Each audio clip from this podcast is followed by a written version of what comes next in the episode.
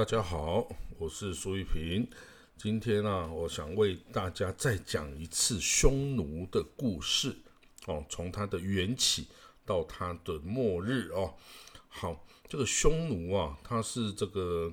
等于是从这个春秋战国时期哈，它就开始的这个中国北方最大的游牧民族的边患哦。那当然那个时候它不是。最呃一开始不是最强大的，他曾经呢跟东胡还有这个大月支啊是呈现三强并立的状态。那这个东匈奴哈，他呃依据后世对他的记载哈，因为这个草原民族通常没有这个文字哦，所以我们要从这个他周边的民族，尤其是这个很早就有文字的这个汉族哦。的这个史料上啊，去推测它的这个的文献中啊，去去去寻找它的根源哦。那因为在中国北方的蒙古草原哦，通常呢是有三个主要的主要的语族哈并存。那这三个就是通古斯语族、蒙古语族和这个突厥语族这三支。那这个通古斯语族。哦，就是是最早的肃慎呐、兀己哈，到最后的这个呃女真呐哈，到满洲。那这个蒙古语族呢，就是由最早的东胡啊，那传到后来的鲜卑，那鲜卑之后就是那个柔然、士尾、契丹、哈马蒙古，一直到这个蒙古帝国哈这一支。那突厥语族呢？的是从最早哈，这个也是从商代的时候丁零，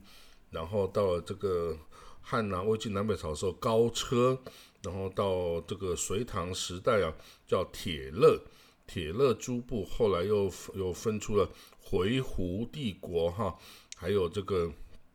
后来出现的这个突厥帝国，它是从西边来的，我们另外讲哈，然后呢，呃。到最后就是到今天的这个维吾尔族哈，它就是这个突厥语族的这一支的后裔。那还有中亚的这些哈，到后来的的呃奥斯曼呐，呃土曼土耳其帝国，今天的土耳其共和国哈，这个都是突厥语族。好的，那所以呢，其实啊，匈奴这一支民族的语言呐，这个文化其实哈，都跟这个。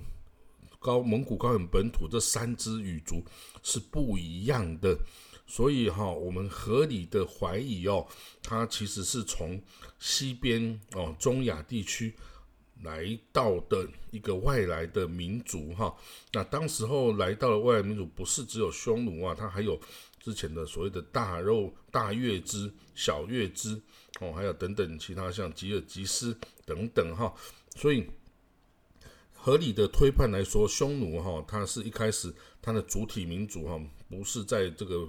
蒙古高原的本土民族，而是从西方来的，很可能是另外一支的印欧民族哈。然后它到了这个这个漠北哦，蒙古高原这里哈，然后它开始吸收了这些小的小型的部落哈，它成立的是一个像部落民族的一个存在哈。那其实。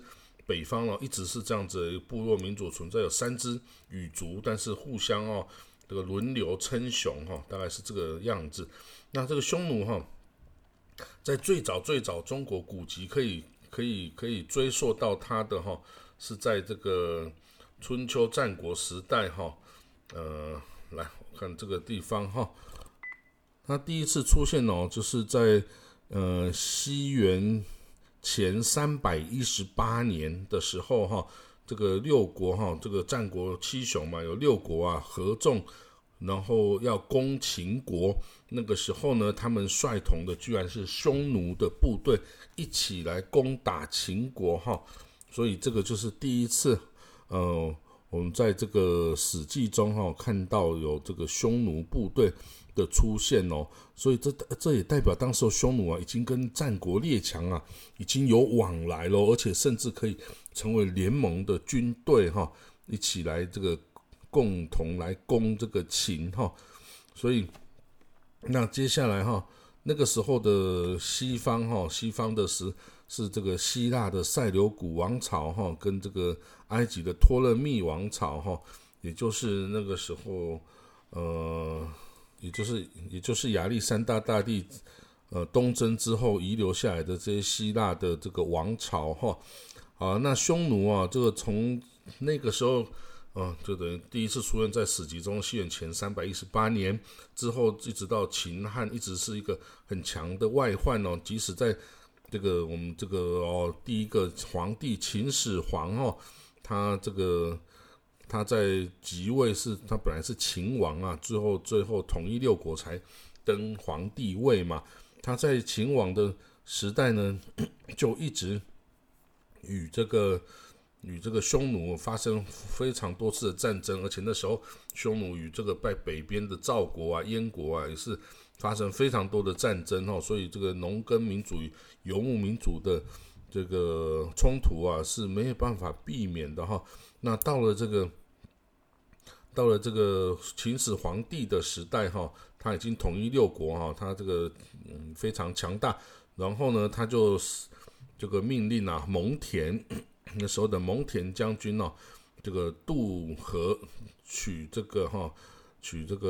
呃河中地区哈，也就是河套地区，然后他使呃蒙恬在北边呐筑长城，然后把这个匈奴啊赶走七百多里哦。那时候的这个匈奴啊都不敢南下牧马哦，然后然后就是这个良将劲弩啊都守在这个要害之地哈。那以为这样子就可以这个这个这个万万年了哈？那当然不是这样那么容易。那在西元呢前两百零七年的时候啊，这个在这一年秦朝灭亡了哈，灭亡了之后就是所谓的楚汉相争啊，这个地方。那在这个时候，呃，秦朝二零前前二零七年灭亡，前二零六年就是隔一年哦，匈奴就灭了东胡。哦，那时候的匈奴已经是莫顿单于哦，他这个之前本来啊是被匈奴压着打的哈，甚至还需要把这个心爱的女人献去给东胡王，以讨他欢心哦。但是后来啊，这个莫顿单于啊即位后啊，这个抹兵立马啊，这个时时操练啊，就是为了向这个。东湖哈跟大月之来一报一箭之仇啊，那也就是西元前两百零六年这一年哦，这个东湖啊就被莫顿单于啊完全的击败灭国哈。那当然有一些余部啊逃走哈。那嗯，这个东湖余部呢，主要是逃到乌桓山跟鲜卑山哦，也就形成后来的乌桓族跟鲜卑族哈。鲜卑其实就今天的大兴安岭哦，等于是。中国东北北边的地方哈，那从此呢，东湖啊，就是这个名称就在历史上已经消失了哈。那这个东湖啊，在被匈奴灭国之前呢，其实它存在已经有一千年之久哦。它从商代的初期就已经出现了哈。那当时的莫顿单于非常的强大哈，它有它历史上记载，它袭破东湖哦。哦，西走月支，把月支赶到西边走哈，北服丁零，那北边呐就臣服了丁零哈，把那个丁零打乖了。丁零就是这个呃突厥语族的这个国家哈。哦，内侵燕代，这个南边啊，他就侵入了这个燕呐，就是河北啊这个地方哦。当时候蒙这个匈奴控弦四十万，哦，就是有。战士有四十万骑兵之多哈，所以这个这汉朝啊，只好采用这个和亲的方式哈，来跟这个匈奴来相处哈。那第一阶段的匈嗯汉朝跟匈奴的往来啊，就是以和亲为主。从汉高祖七年哈，也就是西元前两百年，那到这个汉武帝的元光元年呢，西元前一百三十四年。哦，总共有大概呃六十年的时间哈，是采取和亲的政策啊，然后这个就是边关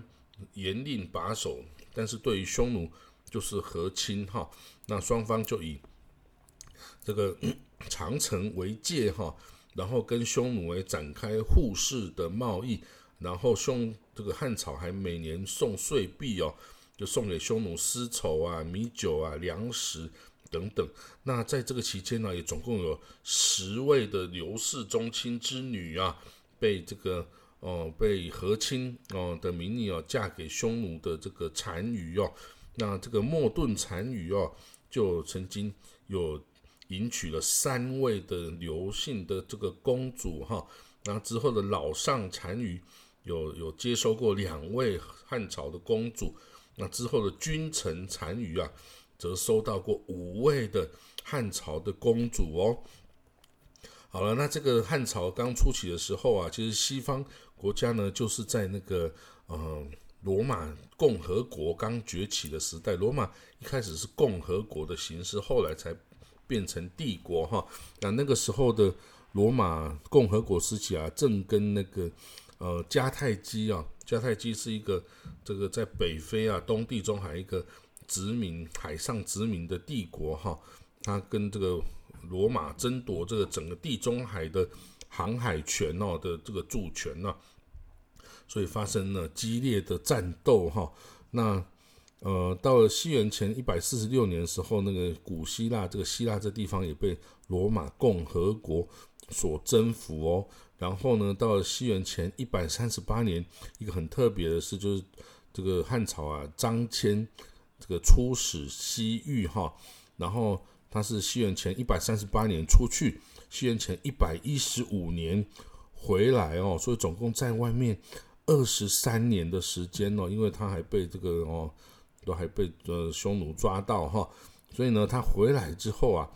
这个西域啊才开始通了这个这个贸易的商路哈，丝绸之路才开始畅通啊。那这个东方的这个丝绸啊，就开始往西方呢开始运过去哦。好了，那到了这个西元这个汉武帝哈，这个西元前。一百三十三年到一百一十九年哦，这大概有呃十几年的时间哈，大概十四年的时间哦。这是一个汉朝主攻主动进攻匈奴的一个时期哈。那他从这个呃汉武帝的元光二年的马邑之战哦，到汉武帝元寿四年的漠北之战哦。这个打了哈非常久的时间哦，那这个战斗呢，既有哈，他在西元前呃一百二十九年，就元光六年的时候啊，卫青呐率兵北伐匈奴，击破了龙城哦，龙城也就是这个哦这个匈奴的首都哦哈，大概王庭所在哦，然后呢，汉武帝啊也命了四个将军。各率一万骑兵哦，这个往北出击哦。有其中呢，车骑将军也是卫青呐，出上古郡；公孙贺呢，出云中郡；中太大夫公孙敖出代郡；李广为骁骑将军，出雁门关。哦，那这一次的这个战争，就是刚刚说卫青啊，直捣龙城，然后斩首七百级哈。那但是其他的其他的三支。部队哈，这是一无所获哈，都这个要不找不到地方，要不然就是被击败哦，甚至这个李广还被俘虏哦，那最后才单身的逃出来哈。好，那当然这是第一次的战争之后有好好好几次哈。这个哦，刚刚说的第一次战争袭破龙城是西元前一百二十九年，那再过了两年呢，西元前一百二十九二二十七年，西元前一百二十七年哦，卫青呐。这个出云中哈，往这个就就打打这个河南之地，河南之地就是河套地区哦，他夺取了原本被匈奴占领的河套地区哦。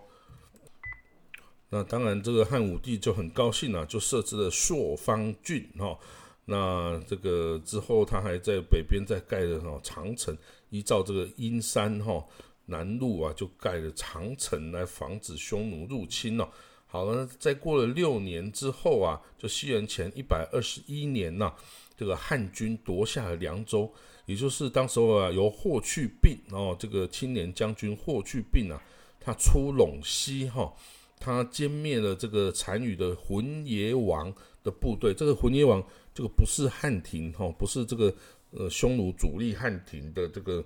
部队啊，他是这个一支呃浑野王这个分支部队哈。那这个霍去病啊，越过胭脂山一千里哈，取得这个河西战斗的胜利，获得陇西哈，也是今天的甘肃哈。那设置了凉州四郡哈，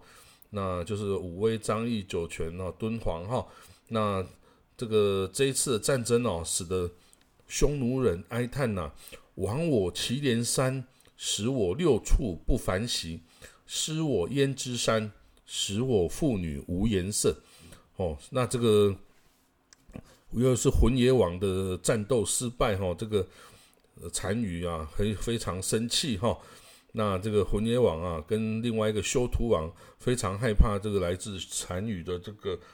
这个处罚哈，所以竟然他就干脆投降了汉朝哈，所以这个也是这个很多投呃匈奴势力哈内附的一个开始哈。好了，到了再过了两年哦，到了西元前一百一十九年呢，就是汉武帝元寿四年呢，那时候的霍去病哦再度率军北进，哦，他这个一路打了两千多里哦，他打到。个王庭哦，跟匈奴左贤王部队发生交战哦，竟然一举歼灭七万零四百四十三个这个匈奴部队哈，他还俘虏了匈奴的屯头王啊、韩王啊，还有将军啊、相国啊、都都尉啊等等八十这个三个高级这个王王公啊，还有八十三个高级军官哦。他向北一直追杀到狼居胥山，也就是今天呢蒙古国的北边的肯特山哈，Kenti Kenti Mountain 这里哈。然后他在这个狼居胥山举行了祭天封礼的这个活动啊。然后呢，他还继续往北交这个打过去，一直打到今天的贝加尔湖哦，当时候叫做瀚海，也叫北海哈。叫瀚海或或北海，也就是贝加尔湖，然后他才终于回这个回兵哦，这个回到汉朝。那这个就是历史上所谓的封狼居胥山，单于孤眼登临瀚海，直虏祸丑七万有四百四十三级的这个这个哈中这个这个农耕民族啊，对这个。畜牧民族的这个反击，这个很难得的车，很难得的大胜哈。那好了，到了这个西元前呢一百一十二年哈，就是再过七年呢，那时候啊，西边这个今天这个青海这边的的那个羌人哦，跟这个匈奴啊联手反叛哦，然后就两两边联合起来对汉朝来交战哦。那那时候西羌啊有十万人。造反哦，然后他跟这个匈奴通使哦，那合围合围哦，那匈奴军入五原杀太守哈，那当然这时候还是汉武帝时哦，他也非常生气哈，他就聚集了十八万骑兵哦，往北去巡逻国界哈，要向这个匈奴示威哈。好了，到了元寿六年哦，我刚刚那个元寿六年，西元一百一十七年呢。霍去病就有就病死哈，他只有年仅二十三岁哦，他在二十三岁时候就病死了。不过他已经有六次出击匈奴的经历哈，然后斩获啊，或者是俘虏的敌人十二万人，那收了降收降的这个降军呐，有四万多人哦，是一个，所以难怪在历史上哦，他就是个非常有名的。哦，这个骠骑大将军啊，好了，到了这个西元前呃九十年的时候啊，还是汉武帝时代哦。那个时候呢，这个李广利哦受命这个征匈奴哈。那那时候的李广利哈，他等于是他涉及了这个宫廷的宫廷的纠纷哦。结果他在打仗的时候啊，居然听到他的。这个朋友啊，跟他的妻子啊被下狱，哦，被丢丢入监牢的的这个消息，哦，他很害怕，他决定要等于是把他冒一些险哦，去看能不能建更大的功劳啊，才才能够换取他的这个哈这个无罪哈，所以他就冒险亲近哦，结果被这个匈奴啊包围打败哦，然后士卒啊好几万人都死伤哦，然后在在大漠里面被包围，他到最后也只好投降了哈。就他投降之后，汉武帝也把他家人全部都杀了哦，所以这个也是这个历史悲剧哈。那当然，对于汉武帝来说，这是一个小小的悲剧哈，一个臣下哈。那在汉武帝哦，他的晚年呢，其实他也对他这个打了很多次的匈奴啊，但是其实并没有真的伤到匈奴的呃本身的实力哈，就是没有真的抓到。那主力呀，也没有真的把这个参与给抓来哦的这样子的事情，呃，这个，但是他已经费了无数的国力啊，这个国家的库藏啊，已经都为之一空啊，耗费了这个无数的资源呐，结果都没有真的打下来哦，到时候匈奴还是每年呢可能会来这个入朔方来入寇啊，所以他觉得还挺后悔的啦。不过呢。这个之后啊，等他过世之后啊，他的后世哈，到了这个汉宣帝哦，就是西元前七十一年的时候啊，也是哦，这个援助这个乌孙呐，所以就派军打匈奴。那个时候啊，总共有五个将军哦，率领了十六万的骑兵哦，然后这个共与乌孙的五万骑兵共击匈奴哦，结果就打赢了胜仗哦。好，那那个时候已经是，这个时候已经大概是快要进入这个，已经在凯撒哈，罗马已经进入凯撒的时代哦，然后即将进入这个帝国时期哈，这个即将进入帝国。那当然，这个后来有汉朝遇到这个王莽啊，这个建立了新朝，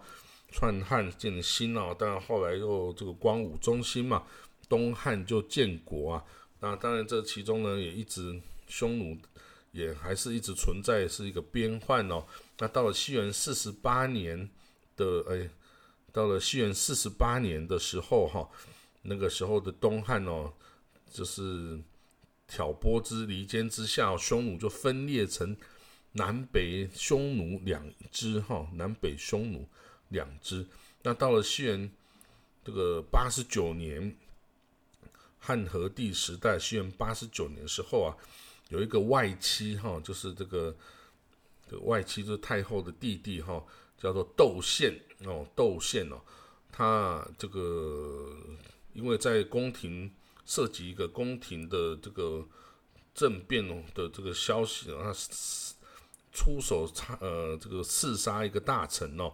结果被被抓抓到哈，结果他就请求啊，以这个初级匈奴来代替。自己的以以赎自己的罪哈，然后因为他是这个太后的弟弟嘛哈，这个国所以这个皇帝还是哎就答应了，就派他带着兵往北出击匈奴，但他是联合南匈奴的单于哦一起进攻北匈奴哈，他是在就是西元八十九年的时候哈，率领了这个八千的骑兵哈，联合了。南匈奴的骑兵乌桓、羌胡的兵三万多人哦，一起往北出击哈。结果呢，他就大败了这个北匈奴哈，在这个在今天的蒙古的欧碰呃欧碰山哦，那窦宪呐、耿炳呐，这个他的将军耿炳就一直往前乘胜追击哦，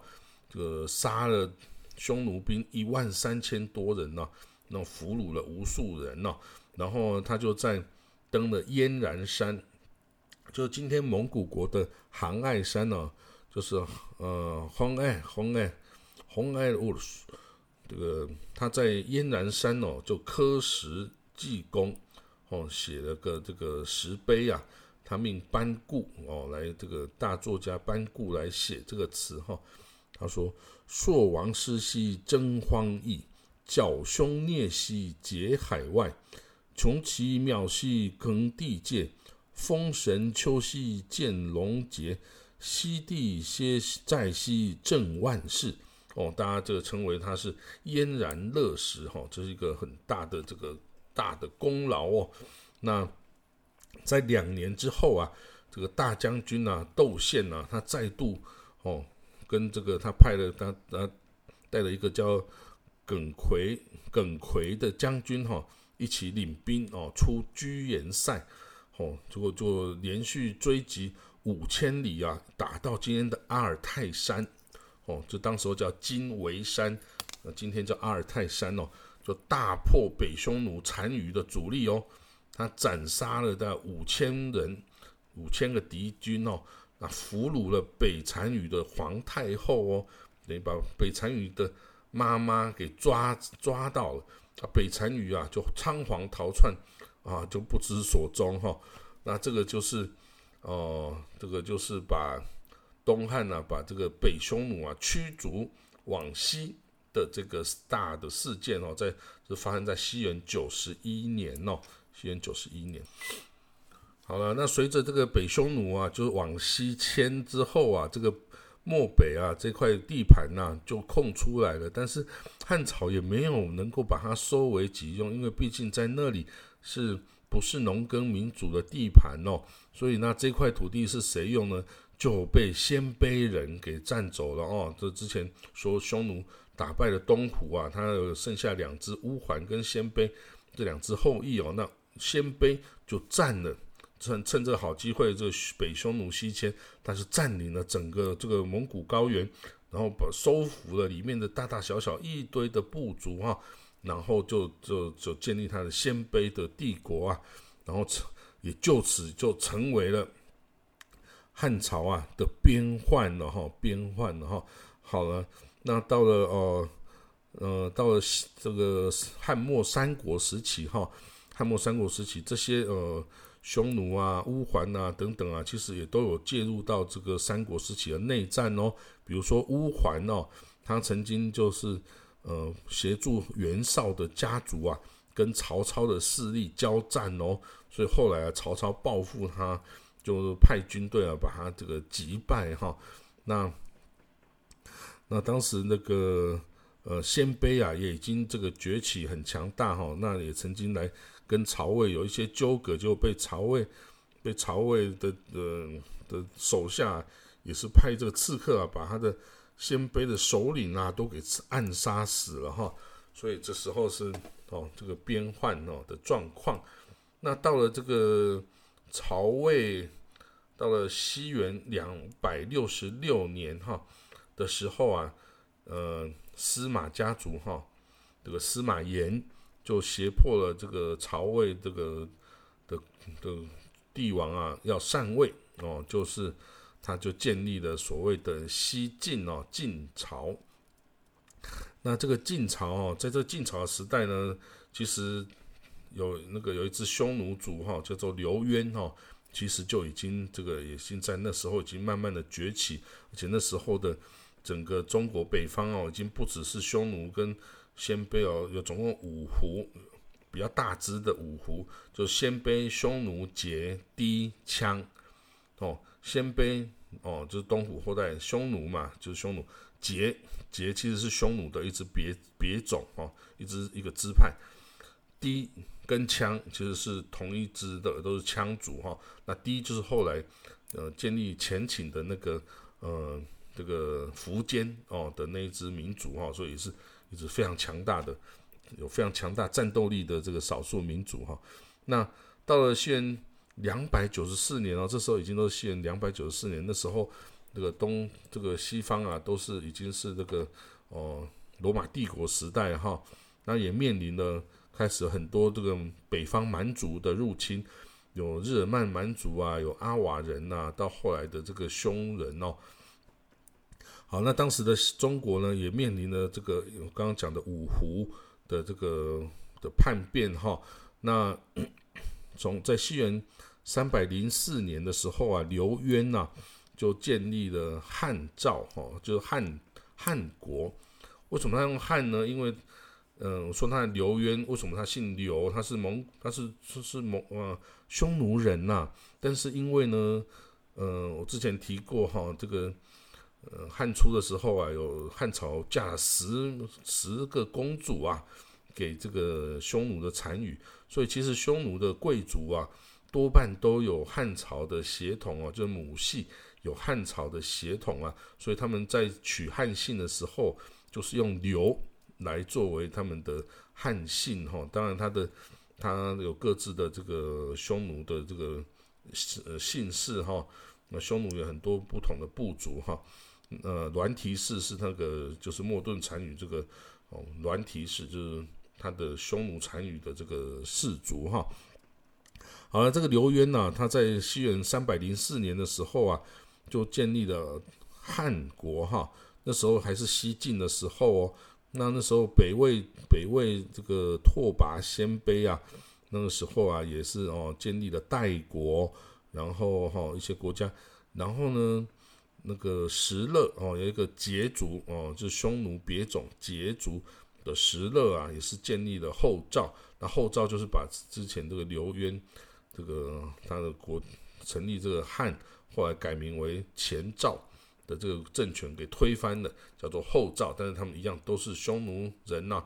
匈奴的羯族啊，更凶悍哈。那么这个石勒哈，那好了，到了这个呃五胡十六国啊，后来嗯，就是出现了这个第一人呐，就是前秦呐，把这个整个整个这个北方啊都给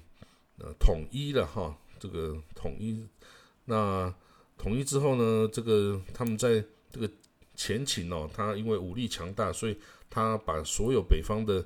这个蛮族建立的小小的王国啊，通通逐一个消灭。但是他并没有把这些哦王公贵族哈，或者是这个将军们呐，也也就是斩草除根哦，反而是他就用了这些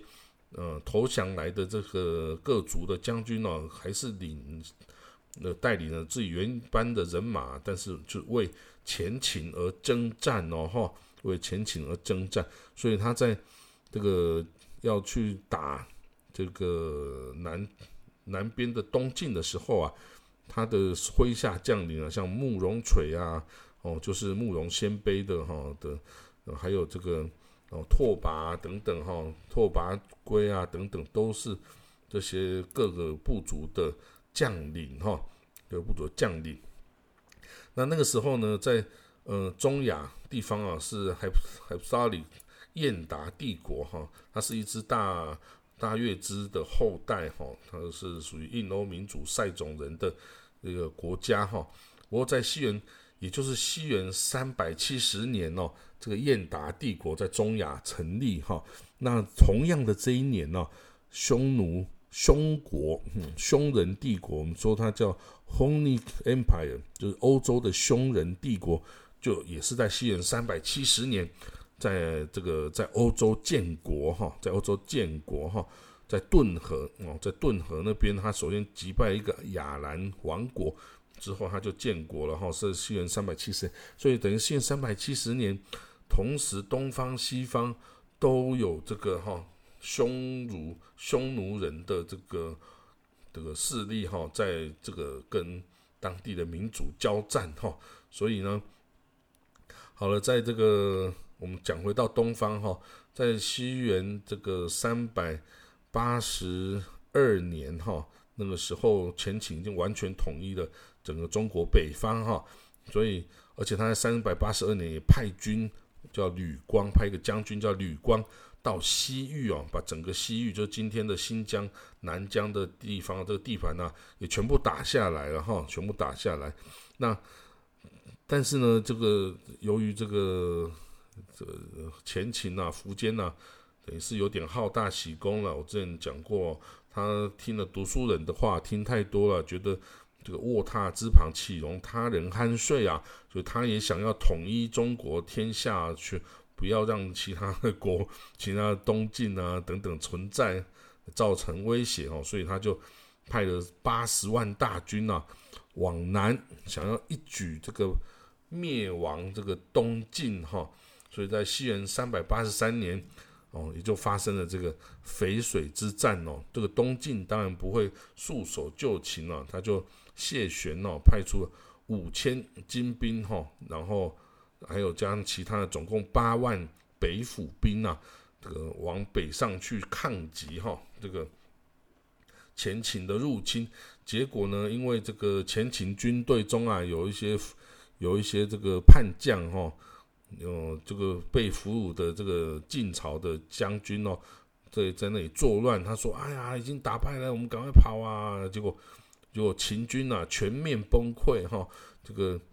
这个苻坚的重剑哈，就赶快就逃走哈。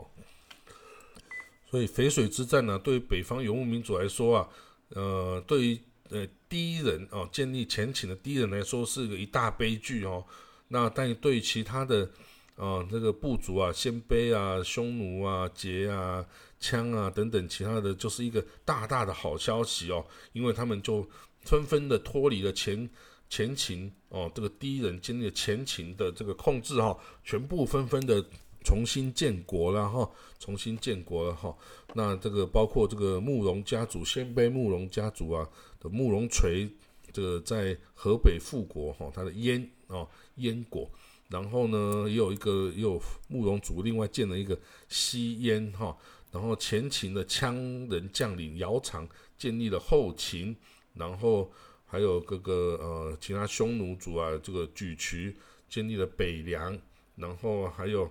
呃，赫连勃勃建立了这个后呃，赫连勃勃哈建立了大夏等等的一堆国家，重新分裂，连这个前秦这个国家都分裂成后秦、前秦、西秦三个国家哈哦，那所以这个啊到后来呢，这整个北方啊，在经过几十大概在一百年的动荡之后哈，也被这个北魏啊给全部这个再次的收复，再次的。一统北方，哈，这个一统北方。那之前我提过啊，这个刘渊哦是第一个，嗯，五胡十六国第一个这个造反啊，等于把西晋给给推翻，造成那个永嘉之乱啊，推翻了这个西晋。那第二个是石勒哦，他是匈奴族，第二个哦，他匈奴的羯族的，他创立的是后赵这个国家。那到了。后期哈，后期这个前秦那个时代，到前秦崩溃之后啊，就是有蒙蒙呃，就是匈奴族的莒渠蒙逊建立了北凉，就是在这个呃甘肃北边那边哈。那另外一支就是这个夏，就是赫连赫连勃勃建立的大夏哈，就是在今天的这个呃宁夏哈这个河套地区啊那个。它的首都叫统万城哦，它也曾经一度打下了长安城哦。那这个就是呃匈奴族最后最后的故事哈。那这是在最在东边了。那西边发生什么事？在西边呢，其实这个这个就是匈人帝国哈，就是阿提拉就崛起哈。这个匈人帝国啊，它也是在我我刚刚提到过哈。那欧洲的匈人帝国，他首先打败了这个亚兰王国，哈，就就就成立建国。然后呢，他在西元四百三十二年呐，这个他有很多的部族啊，就在鲁家这个首领的领导下完成了统一哦。那他的侄子就是阿提拉，哈，匈奴王上帝之鞭，匈奴王阿提拉，哈。那当时候呢，这个匈人哦，也是势力非常的强大，哈。那时候与这个。哦，他也曾经与这东罗马帝国跟西罗马帝国啊交战很多次哦，那时候还趁机围城了那个君士坦丁堡好几次，所以不是只有这个，不是只有塞尔柱突厥，还有后来奥斯曼这个突厥曾经围过这个君士坦丁堡，这个这个匈人哦，这个匈奴王阿提拉曾经干过这个事情哦，那那时候他们与这个东罗马帝国。呃，主要是与东罗马帝国有很多的交战哦。那东罗马帝国打不过他们呐，但是这个是因为守着这君士坦丁堡这个坚城哦，所以这个匈奴匈人也打不下这个君士坦丁堡，所以他们就进和平协议啊，就是这个东罗马啊，这个每年啊要给这个匈人呐要年金我哦，要给他黄金哦，大概是。要一百多公斤的黄金哦，然后啊还要开放互市哦，让他可以两边啊互相的来买卖交易哦，然后呢还有被匈匈人俘虏的罗马人哦，还要支付赎金哦，要一个人要支付八个金币的赎金，然后这个凶人才会放人哦，这样子。哦，所以这个东罗马帝国皇帝啊，哇，这个迪奥多迪奥多西二世哈，这个也是，嗯，有够伤脑筋哦，他就这个把这个赎金付了之后啊，这个凶人退兵之后，他就赶紧哦，这个把这个君士坦丁堡的城墙啊盖得更加的强大哈，更加坚固，然后他沿着多瑙河啊建立了这个防御工事哈，增强这个防这个防防范这个。凶人的的进攻哈，那结果呢？后来这个凶人呢，一看，嗯，这个东罗马帝国也没有什么油水啦，他就开始往那时候的呃波斯的进攻。那时候叫埃兰帝埃兰王国哈，那个就是后来阿契美尼德王朝的，这时候还是埃兰王国，就往那里进攻哈。然后呢，但是却被这个在亚美尼亚那个地方被这个波斯人给打败了哈。那好了，那那他就再往这个往这个欧洲的方向要来呃进攻哈。他首先呢就是打又打到巴尔干半岛来了哈，然后之后他就要求哦这个这个东罗马帝国啊必须要撤走这些防御工事哦，不可以再盖这些防御工事。哦，那这个东罗马帝国啊。没办法，就又被他打败了。在西元四百四十一年，又被他打败了，所以只好又又支付更多的金币哈，来这个作为这个和平的条件哈。好的，那好了，那之后呢？诶，呃，这个阿提拉哦，匈奴王阿提拉哈，开始哦，把在西元四百五十年的时候啊，他开始把注意力放到西欧国家喽。哦，西欧国家那个时候啊，已经是，呃，那时候西罗马帝国哈的已经是最末期的时候了哈。然后有很多这个西哥德王国啊、东哥德王国啊等等的巴斯克人啊等等的这些蛮族哈、汪达尔王国等等哈，一堆蛮族入侵建立的这个国家哈，在西欧啊，那时候西欧还没有形成今天的所谓的什么法国、德国什么。哦，这些国家还没有，还没有，还是一堆蛮族在入侵这个罗马帝国的这个状态哈。那那个时候的罗马帝国已经很衰弱了啦哈。那也管不了这些这些蛮族哈，也管不了，也没办法抵挡这个像阿提拉这么凶悍、这么凶残啊、这么势力强大的凶人帝国的入侵哈。那他没有满足这个阿提拉对他的这个哦建议啊，他想要把他阿提拉匈奴王想要迎娶他的姐姐 Honoria 哦，他的当时的皇帝哦，罗马皇帝的姐姐哈，但是遭到拒绝哈，所以他就他就这个匈奴王啊，就阿提拉就带军挥军进攻西罗马帝国哈，挥军进攻西罗马帝国哈，那这个当然。一下子哈就就攻陷了哈这个一一步一步的攻陷了这个地方，这个西罗马的地盘哦，甚至打到了奥尔良奥尔良城哈。在奥尔良这边呢，最后啊是由西罗马帝国跟西哥德的联军哦打败了这个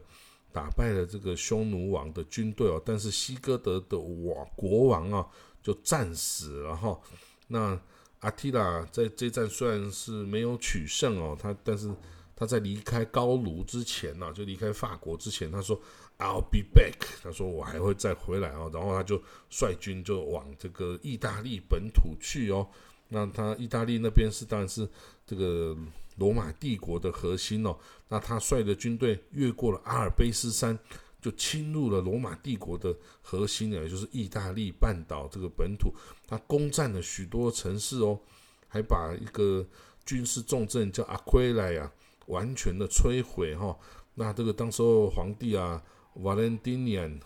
三世哈，被吓得要命，他想说，哎呀，我早就把我姐姐嫁给他就没事啦，结果现在已经打得这样子，那到底怎么办呢？所以他还是派出了哦，这个教宗。还有这个元老院首席议员哦，还有这个禁军统领啊，这个三个人去组成一个议和的使团啊，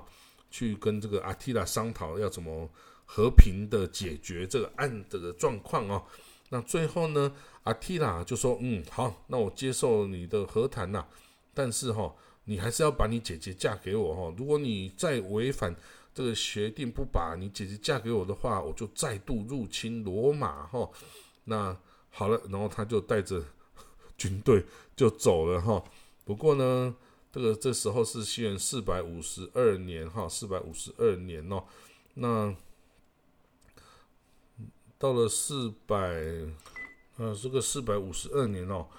他就突然暴毙哈，他就突然暴毙，阿提拉匈奴王阿提拉突然暴毙哈，那呃有传闻是他被他这个新婚的妻子哈所杀害哦，这个但也有人说他就是自己的突然暴毙哈，那我们这个不知道。那他死了之后啊，这个欧洲的匈人帝国啊，竟然就。就很快的就瓦解了哈，因为它本来就是一个呃比较像联盟的一个组织哈，它的其实它的帝国各个地方的国王啊，各个地方部落首领呢，都还是自己统治自己的地方，只是要这个纳贡啊，还有提供军队啊给这个匈奴王那个阿提拉哈，那他的他死亡之后呢，他的他的子儿子哈就带军啊回到了老地盘，也就在顿河。平原的这个地方哈，而且还还分裂成两支哈，这个匈人部落哈。那最后呢，这个他们的后裔啊，相信就是今天这个保加利亚人哦，也是他们的后裔哦。那另外就是那个匈牙利人哦，也是他们的后裔了哈。那因为这个匈匈奴人在这个 在欧洲也就很快的就消失。无踪的哈，也已经没有办法找到，就可能已经就是融入各个族群中，再也找不到了哈。因为这些游牧民族，他们通常没有自己的文字哈，有语言没文字，以很容易就被比较先进的文明很快的吸收，然后完全就忘了自己的这个身份了哈。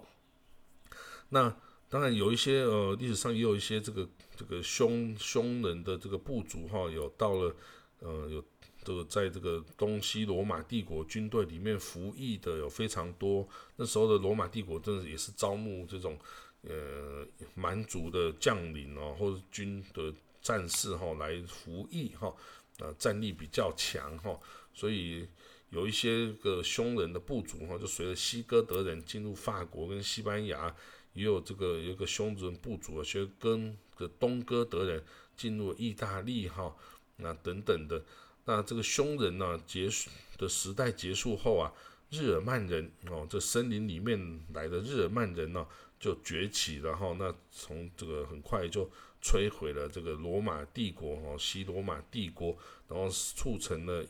欧洲啊这个封建国家哈，这个封建体制国家的这个中世纪时代的开始哈。所以匈人在这个西方的欧洲。跟在东方的五胡十六国时代，哦，都一样是掀起了这个惊涛惊涛骇浪哦的，对当时候的这个统治的这个罗马帝国跟这个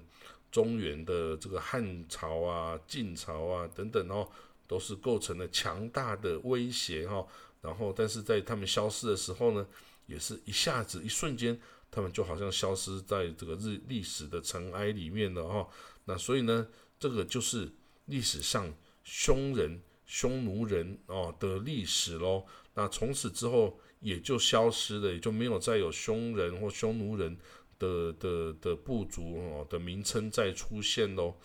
好，所以这大概就是哦西元这个五世纪的时候啊，就从此消失在历史的尘埃里面。好，那这就是匈奴哦跟欧洲匈人的故事喽。嗯，希望你会喜欢，也对这个匈奴人这个强大的这个部落民族哈，有一点小小的认识喽。这就也是我希望大家，我尤其是小朋友啊，也可以听听这个故事，也建立一些知识哦。好了，我就说到这里了，谢谢各位的收听喽，我们下次见。